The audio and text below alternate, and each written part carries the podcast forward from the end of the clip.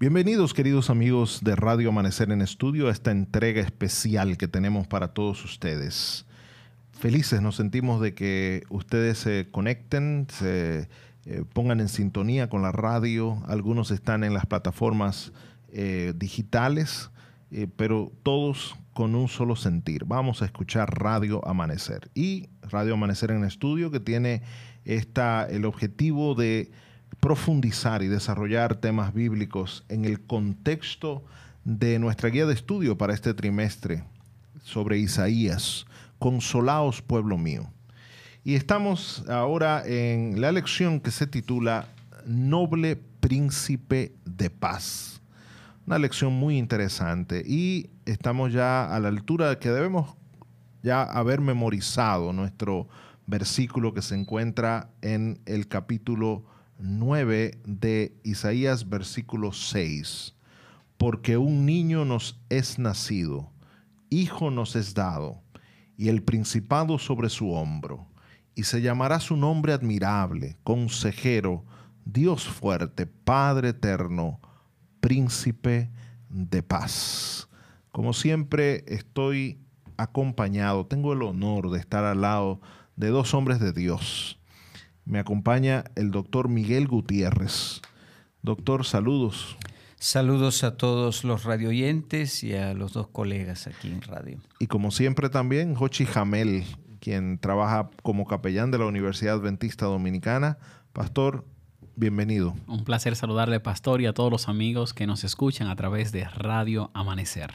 Para quien les habla también, el Pastor Ángel Guzmán, un placer enorme poder compartir también con todos los que nos escuchan, no solo con los que están aquí en cabina y recordándoles que este programa eh, es una colaboración especial que hacemos con Radio Amanecer desde la Universidad Adventista Dominicana. Qué honor para la universidad haber compartido este programa de estudio de la Biblia con eh, personal de la universidad y con el profesor de Antiguo Testamento y del profeta Isaías también aquí en la cabina. Vamos a orar para iniciar eh, nuestro estudio del día de hoy.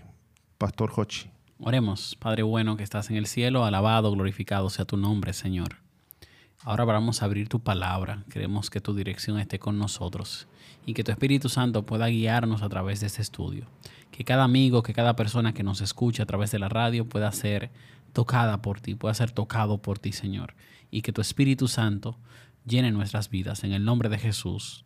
Amén, y amén. Bueno, estamos estudiando, como bien mencionaba el pastor Ángel Guzmán, la guía de estudio acerca del libro de Isaías y durante esta semana eh, estudiamos eh, varios capítulos. Ya, ya no fue tanto como, como al principio que estudiábamos un solo capítulo.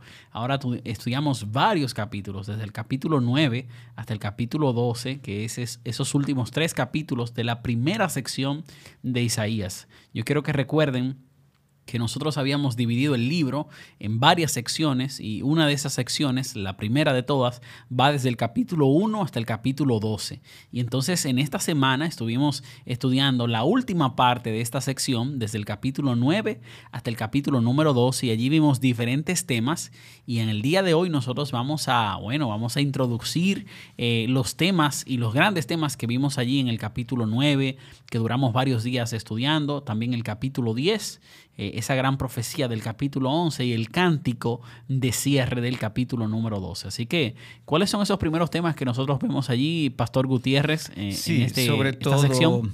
Sí, podemos decir que el tema fundamental de esta semana son las profecías mesiánicas. El título de la lección Noble Príncipe de Paz en realidad está haciendo referimiento a la profecía de Isaías 9 que habla del reino del Mesías. Así que simplemente el tema de esta semana, eh, fundamental, evidentemente hay otros temas, es el Mesías. Es un tema que hemos escuchado mucho, pero no siempre hemos tenido el tiempo de estudiarlo, ¿verdad? Como en esta semana. Y yo quisiera subrayar estas dos grandes profecías mesiánicas que hemos visto. En primer lugar, Isaías 9, eh, el domingo y lunes. La lección ha dedicado em, esos dos días y tenemos la profecía de Isaías 11 que vimos el miércoles. Yo diría, comparando estas dos profecías, que hay una profecía ligada al contexto histórico, que es la profecía de Isaías 9, un niño que nace, que si recordamos bien, se conecta a los nacimientos que comienzan en Isaías 7. Allí nace un niño en Manuel, Isaías 8, allí nace otro niño, legado a ese contexto histórico que se sabe quién era, era el hijo del profeta, y como punto de culminación en el capítulo 9 está el nacimiento del Mesías. Así que se ve que está más conectada a ese contexto histórico. Nosotros vimos también que en esos versículos 6 y 7, bueno, se mencionan esos nombres de... No, no, capítulo 9, versículos 6 y 7, eh, digo, menciona los nombres de ese niño, ese niño de, que, que, fue profetizado, dice claramente el texto bíblico, en el, en el capítulo 9, versículo número 7, eh, bueno, versículo 6 dice que se llamará admirable, consejero, Dios poderoso, Padre eterno, príncipe de paz. ¿Y hay alguna, alguna relación importante que nosotros tengamos con estos nombres que, se le da a este niño aquí en el capítulo 9? Em, yo diría que son, como dijimos, me parece en ese momento, que son nombres honoríficos que muestran la función del Mesías, Padre Eterno, ¿verdad? Un niño que le llaman Padre Eterno sería una especie, eh, una especie de contradicción, ¿verdad? Un niño que es padre al mismo tiempo. Eh, yo creo que con la mayoría de los investigadores aquí se está hablando entonces de un rey que recibe esos títulos honoríficos. Esto no quiere decir que con la interpretación del Nuevo Testamento estos títulos tienen una sustancia. Claro Aquí que está un niño que es Dios y que es Padre, etcétera, etcétera.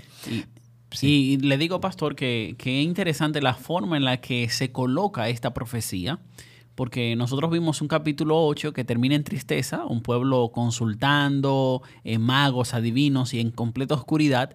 Entonces el capítulo 9 de Isaías eh, se introduce trayendo luz y esperanza. Ahí vemos eh, ese resultado hay una aparente batalla en los versículos 4 eh, y 5, y entonces a partir del versículo 6, eh, el autor y victorioso eh, rey que viene, ese niño admirable, donde Dios desde la debilidad muestra ese poderío que tiene. Y yo digo gloria a Dios por esa profecía que estuvimos estudiando en el capítulo número 9. Excelente. y vimos también el capítulo 10, que se introdujo una parte que no era tan esperanzadora. Bueno, desde la mitad, no la mitad. Desde el versículo 8 creo que fue. Desde el 8 del capítulo 9 en adelante. Hay un cambio. Comienza ya el cambio hacia la parte de juicio, que lo vemos alrededor del, del todo el resto del 9, todo el capítulo 10 y empezando en el versículo 5 del capítulo 10, un juicio hacia Asiria, que tiene una connotación bien interesante. ¿eh? Eh, una connotación eh, hasta escatológica. Eh, ese juicio hacia... nosotros mencionábamos claramente que desde el versículo número 8 del capítulo 9 hasta el versículo 4 del capítulo 10 era una sección completa que, que estudiamos y repasamos, y entonces que Dios iba a utilizar a Siria para que trajera juicio sobre Judá, pero que Asiria entonces se llenó de arrogancia eh, estábamos viendo en esos versículos eh, desde el 7 hasta el 15 del capítulo 10, y entonces por esa arrogancia también vino juicio para Siria. es decir, el que está siendo usado para juzgar es juzgado por la forma en la que hace el juicio sobre Judá. Y básicamente eso estuvimos viendo en el capítulo número 10 del libro de Isaías. Y en el capítulo 10 también hay una sección pequeña, no grande, pero es una sección donde habla acerca del remanente de, Dios y vimos esa estructura concéntrica, la llamamos, porque hay, ¿verdad?, juicio, eh, esperanza, otra vez salvación, para, para el remanente y termina también con juicio. Y entonces eso hace como un, prepara el camino muy bien para lo que vamos a ver eh, o lo que vimos en el capítulo 11 de Isaías, que es la parte que tiene que ver también con el reino del Mesías. Y en, ese, en esa sección ahí de, del remanente que habla del tema de la salvación, aprendimos que, Dios quería demostrarle al pueblo que había un lugar en el que ellos podían depositar su confianza. Y que ya la confianza de ellos no tenía que estar en Asiria, sino en el Dios Todopoderoso. Y de eso, de eso se trataba. El remanente elige confiar en el Dios victorioso de Israel. Y entonces este remanente es bien claro eh, mencionado cómo se convierte y entonces también cómo es libertado por el Dios de Israel. Sí, habría que añadir que estos son todas proyecciones en el futuro, ¿verdad? En la realidad hay poco o nada de eso. Entonces eso es lo que sorprende en Isaías, de una situación de incredulidad, de miseria, de tinieblas, como termina el capítulo 8, hace ese salto al futuro, ¿verdad? Cuando se verá una luz y vendrá el reino del Mesías. Lo mismo en Isaías 10. ¿verdad? Y, eh, el resto de, de, quien se habla allí en el versículo 20, ese resto casi no existe. Son pocos allí que están alrededor. Pero el profeta se imagina que al final del tiempo habrá un resto. Milagrosamente Dios hará surgir. Así que más que una consolación, yo diría, es una profecía que, mm, que trata de mostrar que Dios hace un milagro de la nada de la incredulidad, de la oscuridad, Él tiene la fuerza para crear un nuevo pueblo, ¿verdad? Una, un futuro con el, con el pueblo de Dios en el reino de Dios. Con esperanza. Eso da esperanza, pero al mismo tiempo... Em, eh, lo que me sorprende, lo que me impresiona aquí es que en ese momento no hay nada de qué esperar porque Dios está juzgando a su pueblo, le está diciendo que lo va a juzgar y hay pocos que creen. Pero me, sorprende, me impresiona ese salto. ¿Verdad? Está hablando del, tiempo, del tiempo escatológico. Al final del tiempo, Dios de todas maneras tiene el poder para sacar un remanente de ese pueblo incrédulo. Y lo importante, y me queda de lección, eh, bien, bien, eh, me llamó mucho la atención, es que esa proyección al futuro de Isaías es un futuro que para nosotros tiene también importancia porque está delante de nosotros. nos trasciende a nosotros.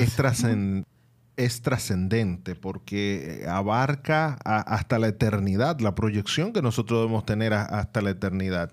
Y el capítulo 11 de, de, Isaías que estudiamos, vimos también como esa profecía mesiánica que viene como un paquete, el reino mesiánico, proyectando tanto la primera venida de ese retoño, eh, eh, que también se puede conectar con el niño, ¿verdad? Del capítulo 9, que nace y, el, que fue prometido eh, en el capítulo 7. Nosotros vemos ahora también ese reino que él va a establecer con el tiempo.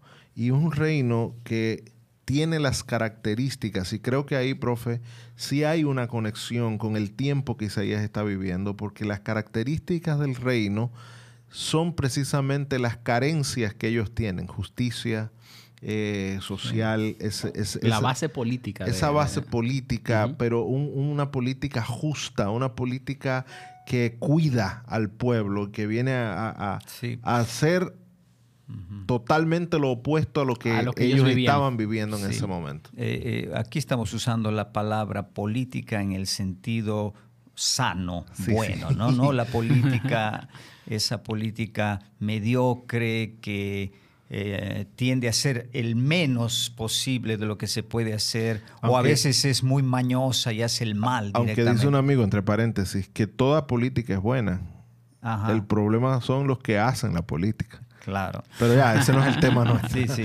Pero Definitivo. Yo, aquí, ¿por qué eh, podemos utilizar la palabra política? Algunos no la usan, pero podemos utilizar porque está hablando de un reino de justicia. Política, etimológicamente, significa las cosas que tienen que ver con la ciudad, polis, ¿no? Cómo se gobierna una ciudad, cómo se gobierna un país. Y, de, y es de eso que está hablando aquí, ¿verdad? el Mesías gobierna con justicia, dos o tres veces, dos veces después con sinónimos, se repite eso en los versículos 4 y 5 eh, del capítulo 11 y se subraya eh, la misericordia hacia los pobres, los humildes, ¿verdad? ¿Y por qué hace eso el profeta? E, es verdad que está contrastando eh, la sociedad de esa época. Hemos leído ahí en el capítulo 1 de Isaías esos imperativos para eh, ayudar a los pobres y a los miserables, a las viudas, a los huérfanos, ¿verdad? Pero yo creo que es también un subrayar los, los ideales de la alianza. Porque no es que comienza allí en Isaías el ideal de ayudar a los pobres y de tener una sociedad justa. Eso se encuentran ya en las leyes del Pentateuco. Si alguno duda de eso, basta leer Éxodo 22 o Éxodo 23, todas leyes en favor de los pobres, huérfanos, y menciona una otra categoría, los extranjeros. Así que no es algo nuevo lo que Isaías está proponiendo, simplemente los profetas, incluido Isaías, están eh, echando la culpa al pueblo de que no está haciendo el ideal de la alianza. Porque para eso lo llamó Dios, para eso lo puso en la tierra prometida, para que pueda vivir una sociedad, construir, porque no es automático construir una ciudad justa, ¿verdad? Es, es un desafío. Y como no estaba sucediendo, entonces lo proyectan al futuro para el reino ideal del Mesías. Nosotros eh, también, pastor, estuvimos viendo con detalle ese capítulo número 11 del libro de Isaías y bueno, lo dividimos en dos partes. Decíamos que desde el versículo 1 hasta el versículo 9 era una primera parte de, esta gran profecía eh, que se presenta en, en, este capítulo 11 y luego desde el versículo 10 en adelante. En esta primera sección de Isaías, del capítulo 1 hasta el versículo 10, nosotros dividimos eso en tres secciones. Número uno, el versículo 1 y 2, el versículo 3 al 5 y el versículo 6 al 9. Y hablábamos de tres elementos que se describen del Mesías allí. Número uno, la primera parte, versículo 1 y 2, que habla de la persona del Mesías. Y no sé si recuerdan que estábamos hablando allí de esa característica de retoño del tronco de Isaí, que esta persona del Mesías iba a surgir o, a resurgir de, un lugar desolado, aparentemente cuando todo está destruido, y que esta persona tenía varias características dentro de ella, se describe como un rey carismático por la presencia del Espíritu Santo eh, en su vida y básicamente dice que reposará sobre él el Espíritu del Señor, un espíritu de sabiduría y de inteligencia, espíritu de consejo y de poder, espíritu de conocimiento y de temor. Y resaltamos allí el, tema de un espíritu de conocimiento, porque más adelante eh, no solamente Él tendrá conocimiento, sino que toda la tierra también será llena del conocimiento del Señor. Y hablábamos del conocimiento no como eh, el hecho de saber cosas, de tener un conocimiento intelectual, yo me la sé, yo conozco, no, no, no, no se trata de conocer en el sentido de relación con el Señor. Y, iba a ser la voluntad del Señor, iba a tener una relación sana con el Señor. Y luego, desde el versículo 3 al 5 de este capítulo 11, nosotros vimos una descripción clara del reino del Mesías, que como bien mencionaba el pastor Ángel Guzmán y el pastor eh, Miguel Gutiérrez, eh, su fundamento es la justicia. Allí hay una descripción clara de este reino. Y bueno, terminamos ahí el versículo 6 al 9 hablando del contexto cósmico del reino del Mesías, cómo se proyectaba eh, y qué cosas nosotros vamos a disfrutar en este reino venidero. Sí, em, sí, gracias por este repaso, ¿verdad? De las, em, de, las secciones que hay en Isaías 11. Regresando aquí al tema de la justicia, algunos podrían pensar, pero eso, el tema de la justicia, de, ayudar a los pobres, a los necesitados, eso ya no nos concierne a nosotros como, como cristianos. Eso yo creo que sería un error porque es verdad que el término justicia no aparece en los evangelios en este sentido, pero la misma cosa aparece con, el, con la frase amar al prójimo, ¿verdad? Como claro sí mismo. Y sobre todo ayudar a los pobres, a los necesitados. Basta recordarse Mateo 25 cuando dice en el juicio final, ¿verdad? ¿Quiénes son los salvados? Los que visitan las cárceles, los que dan de comer a los hambrientos. Así que... Ese es el Evangelio. Ese es, y ahí estamos hablando del Evangelio. Y que muchas veces, disculpe, profe, muchas veces eh, se tiende a espiritualizar nuestra relación con Dios a algo muy personal. Cuando digo espiritualizar es ponerlo casi en un, marco místico y mi relación con Dios se convierte como en lo más importante y en el indicador de que yo realmente soy parte del pueblo de Dios. Pero en el, en el concepto bíblico yo también tengo una responsabilidad. Hay un hacer, hay un hacer. Es, lo principal, ¿eh? porque en el, Nuevo Testamento Juan dice, eh, en una de sus cartas, dice, si tú dices que amas a Dios, pero no amas a tu hermano, eres un mentiroso. O sea, tú no, es que es más fácil esa relación directa y esa responsabilidad que nosotros tenemos de, de, poder servir, ayudar a aquellos que lo necesitan. Y esa es la forma como ese concepto de los profetas se ve tan claro en el Evangelio. no aparece el, el, eh, el, término, pero el concepto está presente. Yo me recuerdo también de la palabra de Santiago, ¿verdad? Que dice, la religión pura y sin mancha delante de nuestro Dios y Padre es esta visitar a los huérfanos y a las viudas en sus aflicciones, etcétera, etcétera. Definitivamente, ahí se ve. Así que el problema es que a veces em, tendemos a, hacer, a espiritualizar o a hacer un ritualismo de nuestra religión, pero la Biblia, comenzando de los profetas hasta el Evangelio, es muy práctica. Hay una responsabilidad que tenemos delante de nuestro prójimo. Y que cuando nosotros vemos la vida de Jesús, Jesús yo creo que hace un portrait claro y perfecto de, esto, de, cómo la justicia es llevada a aquel que la necesita. Jesús caminaba por las calles, eh, iba por los caminos, eh, aplicando esa justicia llevando eh, ayuda al necesitado, a la viuda, y creo que es un gran modelo para nosotros. Nosotros como cristianos que creemos en Jesucristo debemos procurar vivir también esa justicia en favor de aquellos que nos rodean. Y creo que con, e, de esta manera podríamos llevar el Evangelio a todos los amigos que, tienen necesidad en esta hora. Bueno, entonces nos debe quedar claro ya finalizando eh, el estudio de toda esta semana, estar bien claros en, en puntos que debemos mantener y recordar.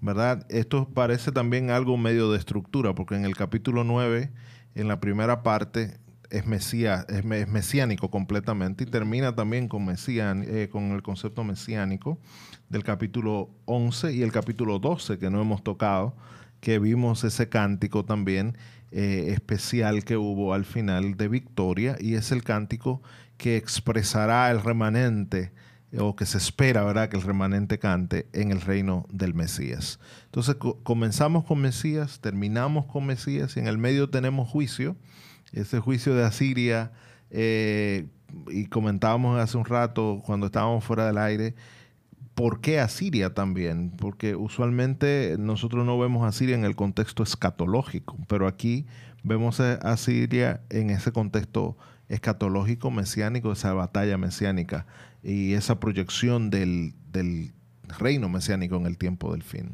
Quizás podríamos analizar, Pastor Gutiérrez, eh, eh, esa importancia de esta profecía eh, en este contexto. Sí, lo que es interesante, entonces en Isaías 10, 20 al 26, habla entonces del juicio de Asiria y de la liberación del remanente de Dios.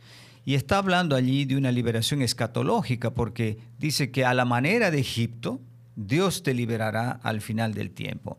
Entonces yo llamo a eso, o se puede llamar, una contextualización de la profecía. Está hablando de acontecimientos escatológicos, quiere decir del final del tiempo, cuando el pueblo de Dios es liberado del poder que lo oprime, que seguramente no será Siria, porque Siria ya no existe, pero que la profecía llama a Siria porque en ese momento ese era el poder que dominaba y oprimía al pueblo. Así que hay una que podemos decir, la mejor palabra es contextualización. O sea, se llama al poder escatológico que oprime al pueblo de Dios con el nombre que tenía en ese contexto eh, donde Isaías vivió. ¿Será que se está también prefigurando, proyectando que en el tiempo del fin el pueblo de Dios también tendría alguna potencia, fuerza política, eh, quizás religiosa también, que oprima al pueblo, que, presione al pueblo. Definitivo. Y eh, en ese momento, entonces, en el contexto de esta profecía, esta Siria, que está proyectada al tiempo del fin, es una forma de describir a esa potencia que oprime o que presiona al pueblo de Dios. Llega a ser un símbolo, un símbolo. de lo que sucederá eh, al tiempo. En el Pero lo más lindo de eso es que el mensaje no termina en opresión. Definitivamente. yo quisiera, un cántico final. Pastor, yo quisiera compartir un versículo bíblico de este cántico que, que, me encantó. Y yo quisiera que la gente que nos está escuchando pueda abrazar este, este versículo bíblico. Es el capítulo 12 del libro de Isaías, el versículo 2, que dice, He aquí, Dios es mi Salvador. Confiaré y no temeré, porque mi fortaleza y mi canción es el Señor Dios. Él ha sido mi salvación. y yo quisiera dejar este versículo en la memoria de cada amigo que nos escucha y que ha estado con nosotros estudiando el libro de Isaías. Les animamos a que puedan prepararse para estudiar la siguiente lección que nos toca. Eh, y esta lección que nos toca es una lección bien interesante. Se llama jugar a ser Dios. Así que invitamos a todos los amigos a que bueno, se preparen para estudiar con nosotros y le agradecemos a aquellos que estuvieron estudiando con nosotros este capítulo, este resumen de, los capítulos 9, 10, 11 y 12 de Isaías. Que Dios pueda bendecirles grandemente. Gracias por estar con nosotros en Radio Amanecer en Estudio y vamos a pedir al pastor eh, Ángel Guzmán que nos dirija en oración para cerrar el estudio de este día. Gracias Señor por las lecciones que todos los días aprendemos de tu palabra. Gracias por eh, el lindo libro de Isaías que es tan significativo, tiene tantos mensajes poderosos para nosotros. Gracias porque tú desde ese tiempo ya eh, prefiguraste, proyectaste, hiciste la predicción del triunfo final de tu pueblo. Nosotros queremos ser parte de ese pueblo, el que entre triunfante por las, por las puertas eternas del reino de los cielos, el que viva contigo en la, en la patria eterna por la eternidad. Ayúdanos, Señor, a ser parte de Él. Ayúdanos a tener una relación contigo y ayúdanos también a amar a todo el que nos rodea y a hacer justicia así como tú lo esperas. Gracias por todo en el nombre de Jesús. Amén.